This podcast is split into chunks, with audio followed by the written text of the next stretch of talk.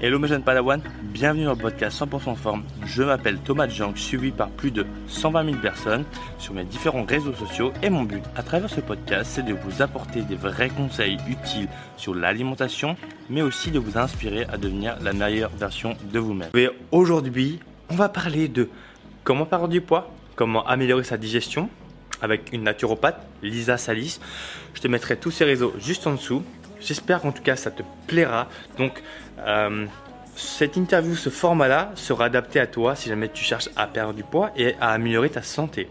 À savoir que comme c'est un format podcast interview, tu peux aussi me retrouver sur SoundCloud et iTunes.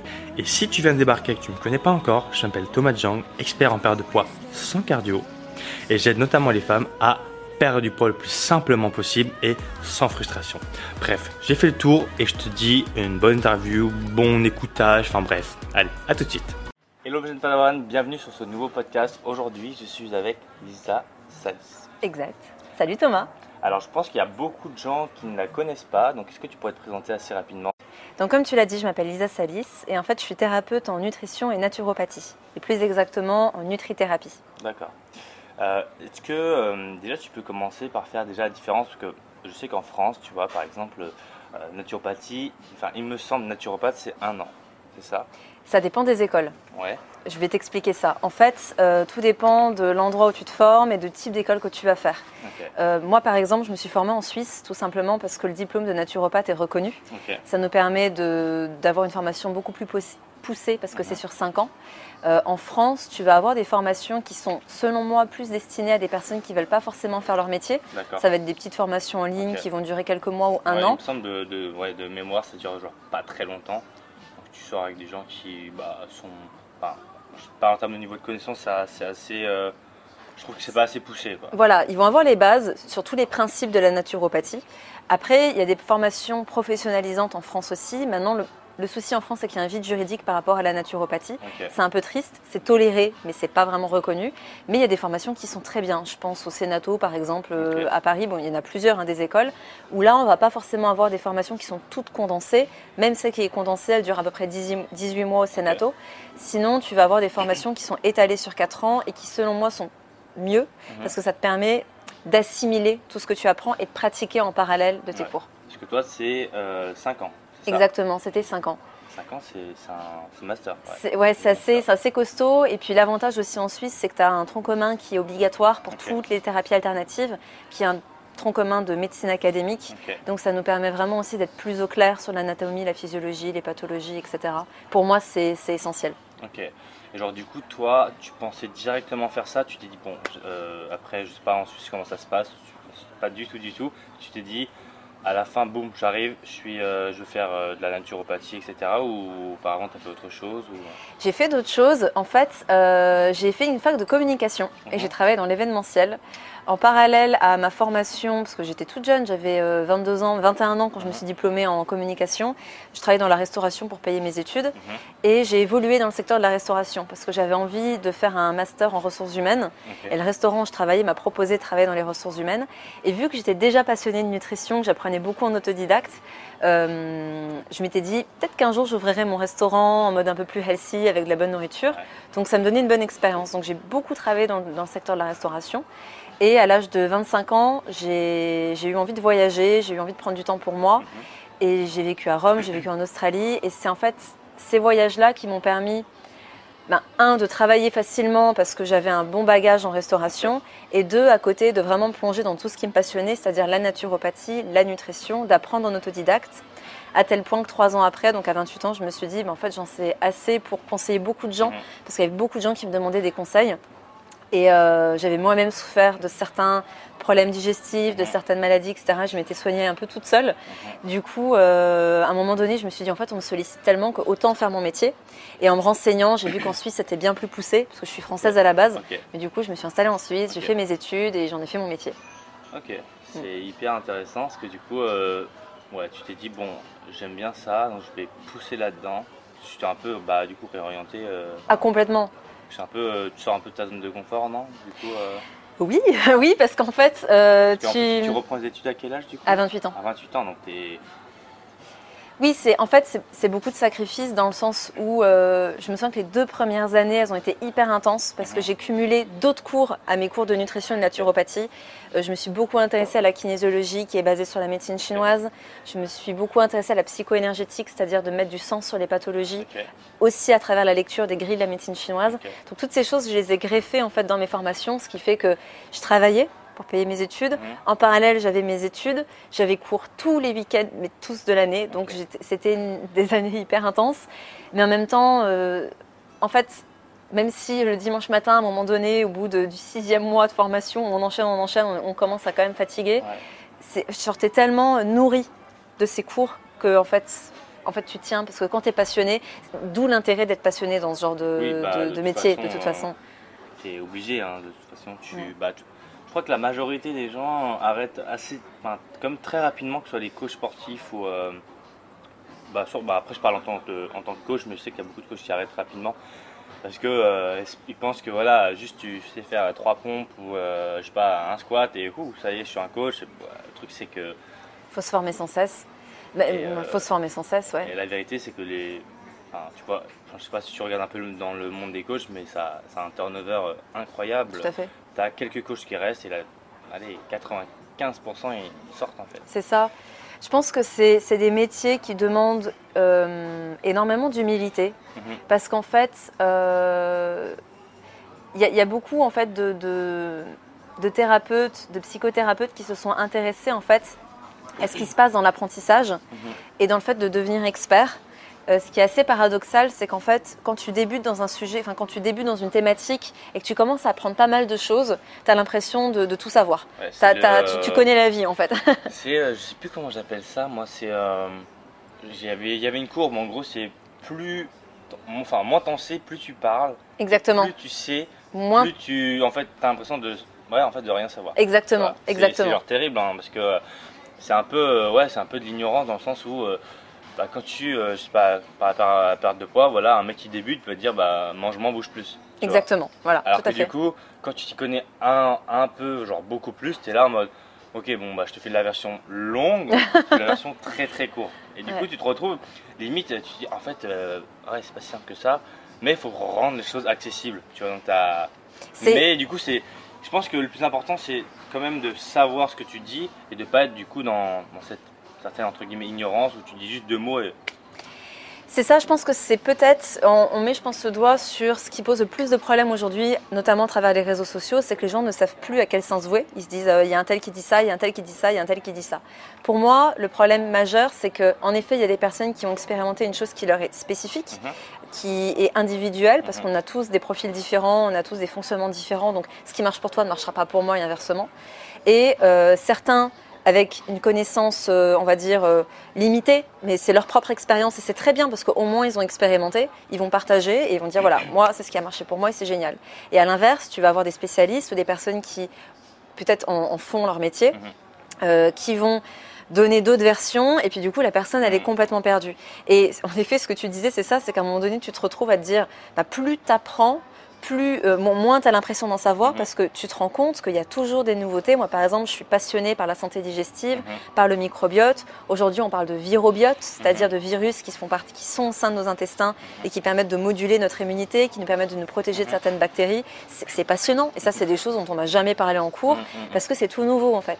Et si à un moment donné, euh, on veut se positionner comme expert ou on veut pouvoir aider les personnes, ben, c'est ça que je voulais dire tout à l'heure, c'est qu'on a besoin d'être un peu humble parce qu'on se rend compte qu'en fait on ne saura jamais tout, qu'on ne sait rien de toute façon parce qu'on ne fait que nous transmettre des informations et on essaie de les, de les retransmettre et de les vulgariser comme tu fais toi Mhm. aussi.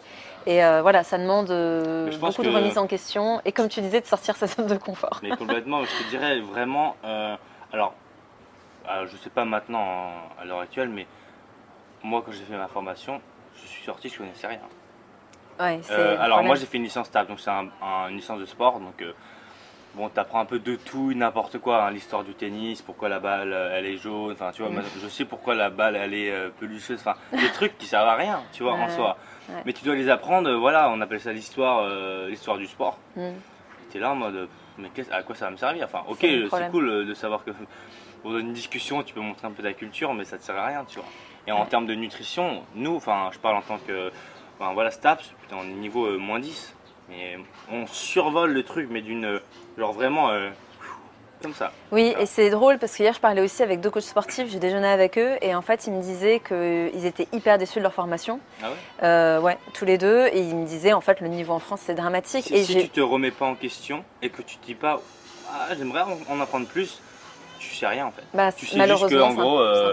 Protéines, glucides, lipides, et encore, tu vois, j'ai envie de te dire, dans les bouquins, ils vont te sortir des trucs what the fuck, et, et toi, bah, tu dis c'est un bouquin, donc c'est censé être. euh, le truc, c'est que C'est censé être complet. moi, je peux écrire un bouquin, je peux le vendre, et euh, si j'ai de la chance ou si je fais une bonne promo, best-seller, tu vois. Ouais, du coup, les gens ils peuvent mélanger genre best-seller avec bonne qualité, alors que euh, pour moi, il y a beaucoup de livres qui sont très bien vendus et qui euh, valent euh, pas. Oui, et je vais même te dire qu'il y a des livres qui sont meilleurs que certaines formations professionnalisantes. C'est triste à dire, mais c'est le cas. C'est-à-dire qu'aujourd'hui, euh, j'ai créé un podcast qui s'appelle Le mieux de ta forme et qui, où j'essaye vraiment de vulgariser au maximum. Et j'ai pas mal de diététiciens. Mhm. Mais quand je dis pas mal, c'est au moins une cinquantaine Mhm.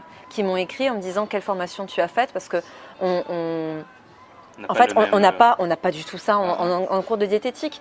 Et en fait, les cours de diététique en France, je parle Mhm. parce que c'est pas le cas dans les pays anglo-saxons, mais en France, on va se retrouver avec des programmes qui n'ont pas changé depuis les années 80, ouais, ouais. alors que depuis les années 80, il y en a eu des évolutions au Mhm. niveau de la nutrition, surtout une nutrition bénéfique à la santé. Et je pense que le diététicien aujourd'hui, qui ne se forme pas, il est encore axé sur la balance calorique, Mhm. les entrées-sorties, protéines, glucides, lipides. Voilà tes macros, terminé, bonsoir. Mhm. Je schématise. Mhm. Encore une fois, je dis pas que tous les diététiciens font ça parce qu'il y en a beaucoup qui se forment, mais sur la formation, c'est cata. Ouais. Donc, euh, on en a encore à 3-4 produits laitiers par jour, sinon il n'y a pas de calcium. Mhm. Non, c'est faux. On le sait aujourd'hui, c'est faux.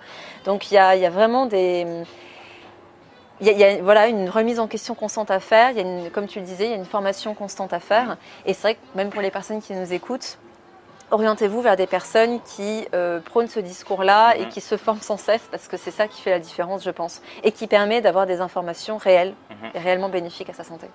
Ouais, complètement. D'ailleurs, je rebondis sur le fait, euh, un, je pense un des fléaux actuellement pour euh, ce que je vois, hein, c'est digestion. Oui. Digestion. Oui. beaucoup, beaucoup de gens digèrent mal. Après, tu vois, il y a beaucoup d'associations. Bon, voilà, il y a des associations qui sont très rapidement. Les gens disent, je digère mal, c'est mauvais. J'arrête tout et ciao ciao Mm. et euh, c'est mauvais pour tout le monde. Il y a beaucoup de raccourcis Mm. que les gens font maintenant, que ce soit voilà, euh, je sais pas, gluten, lactose, enfin, il y a- bref, maintenant y a, les gens font des raccourcis très vite. Mais je sais que une grosse majorité digère très très mal. Bah, déjà, on a des intestins en- avec une alimentation qui est vraiment hyper mauvaise. Du coup, bah, après, forcément, si tu as ton système qui est mauvais, euh, système digestif, bah, déjà, tu n'assimiles pas grand chose aussi au final. Exact. Et euh, après, du coup, pour perdre du poids, c'est limite hyper hard en fait. euh. Tout à fait. Tout à fait. En fait, euh, tout à l'heure, justement, tu parlais de perte de poids et tu Mhm. disais qu'il y avait certaines personnes qui disaient bah, mange moins, bouge plus. Donc, on est typiquement dans cette balance calorique diététique. Ouais. Et terminé, bonsoir. En Mhm. fait, on sait qu'aujourd'hui, euh, le, le problème de prise de poids, ou en tout cas de difficulté à Mhm. perdre du poids, a plein d'autres facteurs, Oui. euh, notamment le facteur de l'inflammation, Mhm. qui commence toujours au niveau digestif. Si le microbiote est déséquilibré, donc microbiote, c'est les bactéries Mhm. qui habitent Mhm. nos intestins. Et pour rappel, on a 90... on- est composé de 90% de bactéries. Mhm. Je dis souvent qu'on est plus une planète à bactéries qu'un corps humain avec des cellules en fait. Mhm. Et, et si ce microbiote-là n'est pas équilibré correctement, on va avoir des problèmes au niveau du métabolisme, Mhm. on va avoir des problèmes au niveau du système nerveux, Mhm. On va avoir des problèmes au niveau de l'inflammation et de la résistance à la perte de poids. Mhm. Si en plus de ça, on a une alimentation plutôt industrielle, qu'on mange des glucides à index glycémique élevé, c'est-à-dire Mhm. des sucres, des céréales, des Mhm. produits ultra transformés qui vont faire monter notre taux de sucre dans le sang, on va avoir des difficultés à gérer cette glycémie, donc le taux de sucre dans le sang, et on va avoir évidemment une prise de poids ou une impossibilité à perdre du poids. Si on ne comprend pas tous ces facteurs et si on n'accompagne pas la personne sur tous ces points, ça va pas marcher. Et dans la digestion, justement, pour moi, c'est le nerf de la guerre. J'ai toujours euh, cru, euh, c'est en, c'est en 2011 que je me suis beaucoup intéressée à la santé digestive parce que j'en souffrais moi-même. Et j'ai- toujours pensé que c'était le premier cerveau. Parce qu'en fait, entre nos intestins et entre notre cerveau, on a un nerf qu'on appelle le nerf vague. Et 80% des informations partent de l'intestin et remontent au cerveau. Et tout ce qui va nous traverser, tous les aliments qu'on va manger et tous les troubles qu'on va avoir, vont impacter tout notre corps, tout notre système Mhm. nerveux. Et, et forcément, on ne peut pas euh, passer à côté de ça. Et je pense qu'aujourd'hui, ces problèmes de digestion, euh, sont clairement en lien. P- Pour moi, il y a, on va dire, deux facteurs clés. Évidemment, notre alimentation. Mhm. Euh, on a une alimentation qui aujourd'hui est, est complètement insensée. Mhm. C'est-à-dire que j'ai fait un podcast sur quel est le meilleur régime, mais en fait, le meilleur régime, c'est plus vous simplifiez, plus c'est naturel, mieux ça marche. Mhm. Qu'est-ce qui fait que le paléo, que le végétarien, le vegan, alors que c'est des, des diètes qui sont opposées, fonctionnent C'est parce qu'il y a un retour au naturel, il y a un retour à plus de fruits et légumes, de plus de fibres. Euh, on est juste dans une alimentation qui correspond au corps humain, en fait. Du naturel, du non transformé, terminé, bonsoir. Et aujourd'hui, on est très loin de ça. Mhm. Euh, on sait aussi que c'est les produits ultra transformés qui causent plus de problèmes que le côté euh, manger calorique, etc. Parce qu'à calories égales, on va prendre plus de poids avec une alimentation Ah oui. ultra transformée qu'avec une alimentation riche en fruits et euh, légumes. Je l'avais euh, déjà dit ça plusieurs fois. D'ailleurs, c'est un peu mon créneau de bataille Mm. de dire que bah, c'est voilà, moi je, enfin, je, je me retrouve un peu à contre-courant de la plupart des gens qui parlent de balance in, bal- balance out, tu Ouais. vois. Je dis clairement, voilà, mangez moins, bougez plus, ça vous fera pas maigrir, euh, complètement pas. Et en fait, ce qu'il faut retenir, c'est qu'il faut manger mieux, bouger plus. Mais si déjà tu commences à manger mieux, déjà tu forcément améliores ton système digestif, etc. Bien sûr. Et, euh, et ouais, et du coup, les gens ils pensent vraiment, voilà, ok, je mange moins et euh, on y va à la bagarre et puis on bouge plus et ça va, ça va bien se passer. Et le problème, c'est que bah, ça marche pas. Mais en fait, un je vais donner un exemple tout bête. Euh, parce qu'en fait, il y a un truc qui m'énerve, c'est que très souvent, quand on commence à parler de microbiote, de digestion, de santé, et puis alors dans le fitness aujourd'hui, ça bat les records, j'ai l'impression que plus on complexifie, plus, euh, plus on pense que ça va être bien, alors qu'en fait, pour moi, les choses, elles doivent être simples.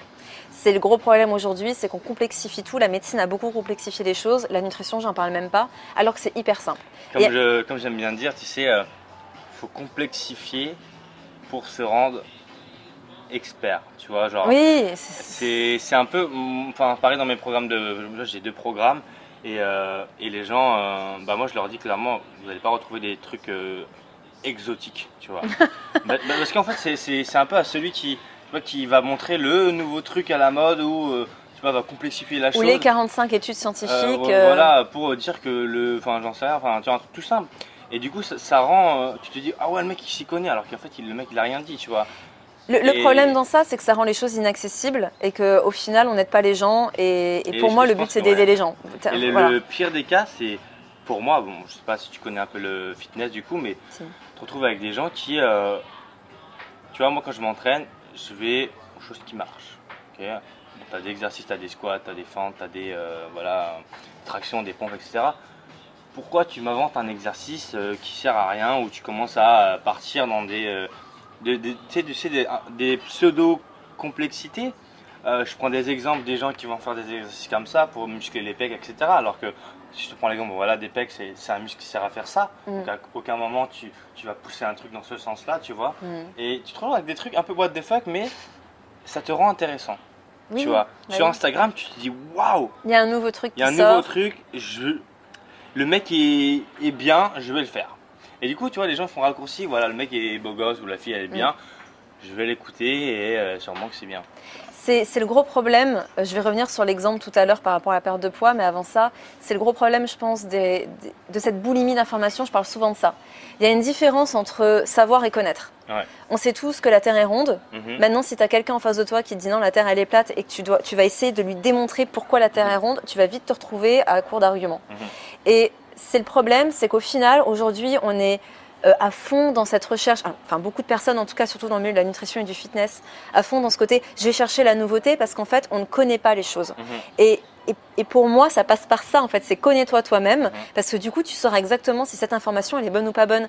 Et comme tu dis, il y a des trucs de base Mhm. qui, euh, il n'y a pas besoin de chercher midi à 14h Ouais. ou d'aller, euh, je sais pas, euh, se, se- pas roue, torturer l'esprit ouais. parce qu'en fait, il y a des choses qui sont comme ça, terminées, bonsoir. On peut approfondir, Oui. mais sur ces bases, elles sont là. Ouais. Et par rapport à l'exemple concret que je te disais tout à l'heure, où à calories égales, euh, tu vas voir différents impacts sur ta santé. Mhm. Et là où, par exemple, je suis pas du tout d'accord sur tu dois manger 1500 calories et si euh, ton fast-food, euh, tes barres euh, protéinées ou euh, ton truc au chocolat, ça rentre dedans, c'est bon. Je suis pas d'accord avec ça.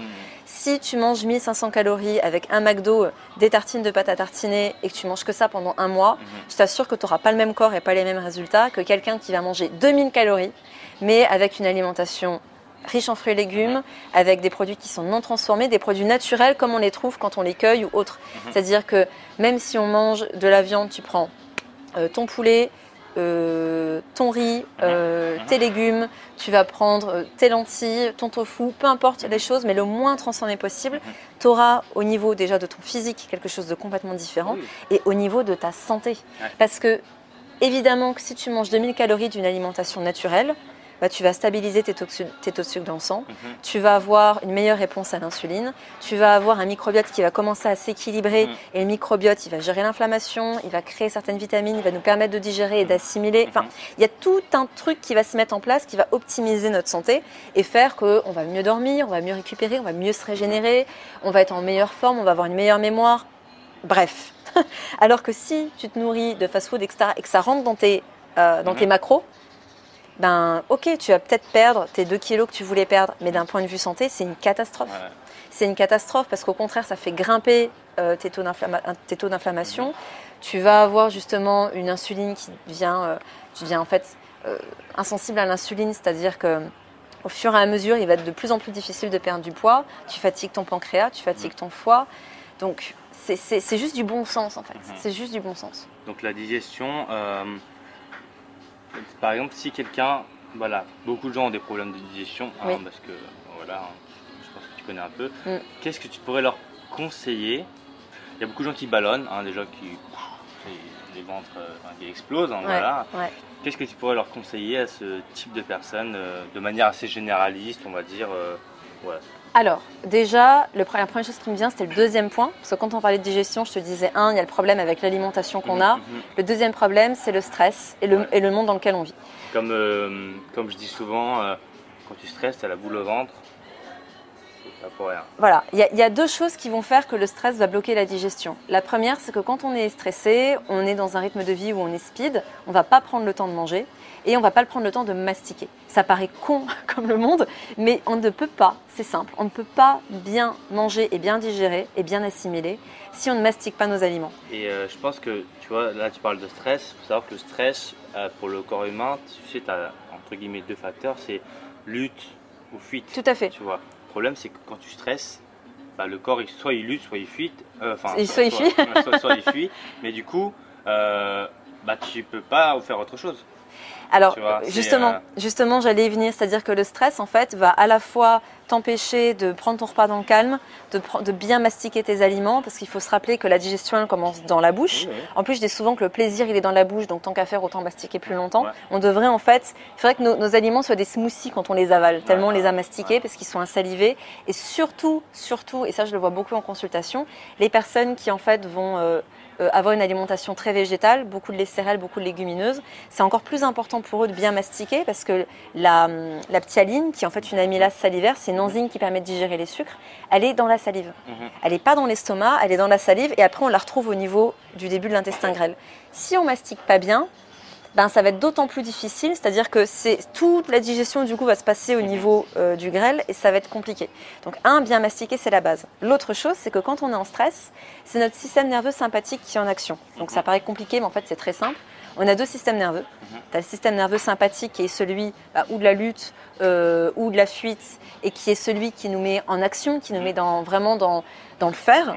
Et tu as le système nerveux qui est parasympathique, qui est celui qui est en lien avec toutes les activités qui se passent de manière autonome dans notre Mhm. corps, la respiration, la digestion. Quand on médite, on l'active, quand on dort, on l'active. Et euh, le problème, c'est que si tu es stressé, tu vas activer ton système nerveux sympathique et tu vas pas pouvoir activer le système nerveux parasympathique qui te permet de digérer. Mhm. Parce que ce deuxième système nerveux va permettre de sécréter les enzymes qui nous permettent de bien digérer et va nous permettre d'avoir un bon péristatisme, c'est-à-dire cette, cette espèce de contraction de tous les muscles, ça commence dans l'œsophage et ça finit jusqu'au côlon pour bien digérer et faire circuler en fait ce bol alimentaire. Et si on est stressé, ben ça bloque. Donc si ça bloque, si on mastique pas, s'il y a des soucis, forcément ça va fermenter au niveau de l'intestin et ça va créer en fait des ballonnements. Ok. Je pourrais aller plus loin avec les combinaisons alimentaires, euh, le fait qu'on mange trop d'aliments même repas, ça impacte aussi la digestion. Mais euh, voilà, après c'est plus du cas par cas et il faudra un peu plus de temps pour en parler. Ok. Donc, euh, ouais, par rapport à la digestion, c'est. Ok, tu... toi tu prônes vraiment, entre guillemets, Ouais, déjà réduire son stress. En fait, c'est simple, trois choses. Si vous voulez mieux digérer, mangez le plus naturel qui soit. Un. Deuxième point, mastiquer. Et quand je dis mastiquer, c'est essayer de mâcher au moins 15 fois chaque bouchée et de poser la fourchette entre chaque bouchée. L'autre exercice que je donne souvent, c'est mettez-vous un minuteur pendant 20 minutes et vous ne devez pas avoir fini votre assi- votre assiette avant ces 20 minutes. Ça permet de réaliser à quel point on mange vite en fait. ouais.